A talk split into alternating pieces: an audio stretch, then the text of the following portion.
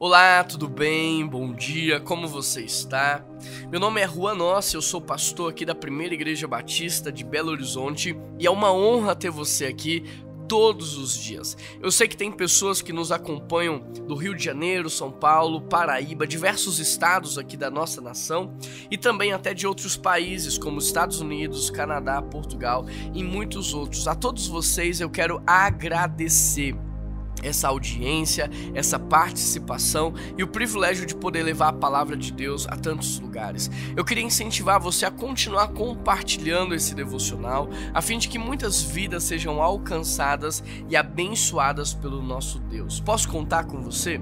Romanos capítulo 12, verso 2 diz assim: Não se amoldem ao padrão desse mundo mas transformem-se pela renovação da sua mente, para que sejam capazes de experimentar e comprovar a boa, agradável e perfeita vontade de Deus. Esse texto ele é muito famoso, muito conhecido e às vezes nós lemos até no automático por já conhecemos o que está escrito aqui.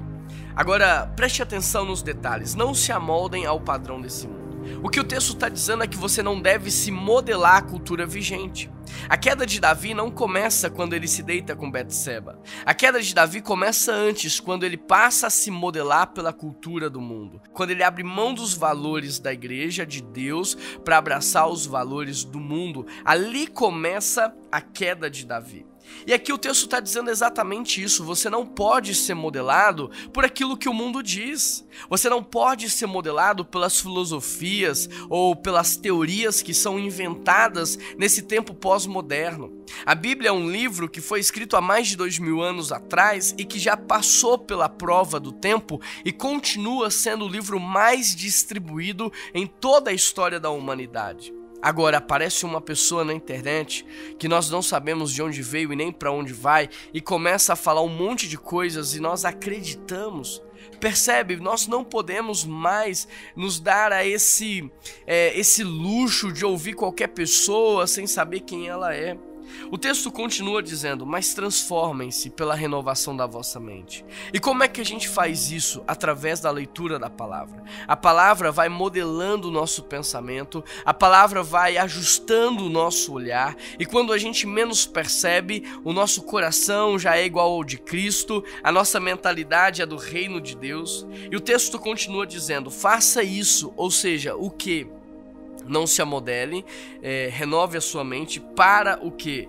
Para que vocês sejam capazes de experimentar a boa, perfeita e agradável vontade do Senhor. Ou seja, quem é que vai experimentar a vontade de Deus? Quem é que vai desfrutar da boa, perfeita vontade que Ele tem para as nossas vidas? Aqueles que não estão modelados a esse mundo e aqueles que foram transformados pela renovação da sua mente. Eu quero traduzir esse versículo em uma frase Padrão de pensamento modela comportamento e comportamento gera habitação espiritual. Vou repetir para que você possa gravar. Padrão de pensamento modela comportamento e comportamento gera habitação espiritual. Uma vez que você tem a mente renovada, o seu comportamento é aprovado e uma vez que o seu comportamento é aprovado, você desfruta da boa, perfeita e agradável vontade do Senhor e é isso que ele tem, é isso que ele quer para sua vida. Portanto, comece hoje, não deixe para amanhã. Comece hoje tirando da sua casa tudo aquilo que é da cultura secular, da cultura desse mundo. Tire da sua vida tudo aquilo que não pertence a Deus e comece hoje mesmo renovar a sua mente pela palavra. Renovar a sua mente a partir daquilo que Deus disse, a partir da palavra de Jesus. E assim, a cada dia que passa, você vai desfrutando da boa, perfeita e agradável vontade do Senhor. Vamos orar juntos? Pai, nos ajude a enxergar quais são os traços da cultura desse mundo que nós temos abraçado. Quais são as áreas das nossas vidas que estão corrompidas e que o Senhor nos ajude não só a enxergar, mas também, Pai, a eliminar isso dos nossos lares. Que o Senhor nos ajude nessa renovação da mente, Pai por favor, que a tua palavra venha modelar o nosso olhar, o nosso coração, que a tua palavra venha nos ajudar para que possamos experimentar da boa, perfeita e agradável vontade do Senhor. Tudo que nós mais queremos é viver no centro da sua vontade. Então, Deus, muito obrigado. Obrigado pelo dia de hoje, obrigado pela sua palavra ensinada, obrigado pela sua presença. Nós te agradecemos porque o Senhor é maravilhoso e a tua graça e a tua misericórdia nos alcançaram. Em nome de Jesus que eu oro. Amém. Que Deus te abençoe, meu querido, minha irmã. Um grande abraço e até amanhã.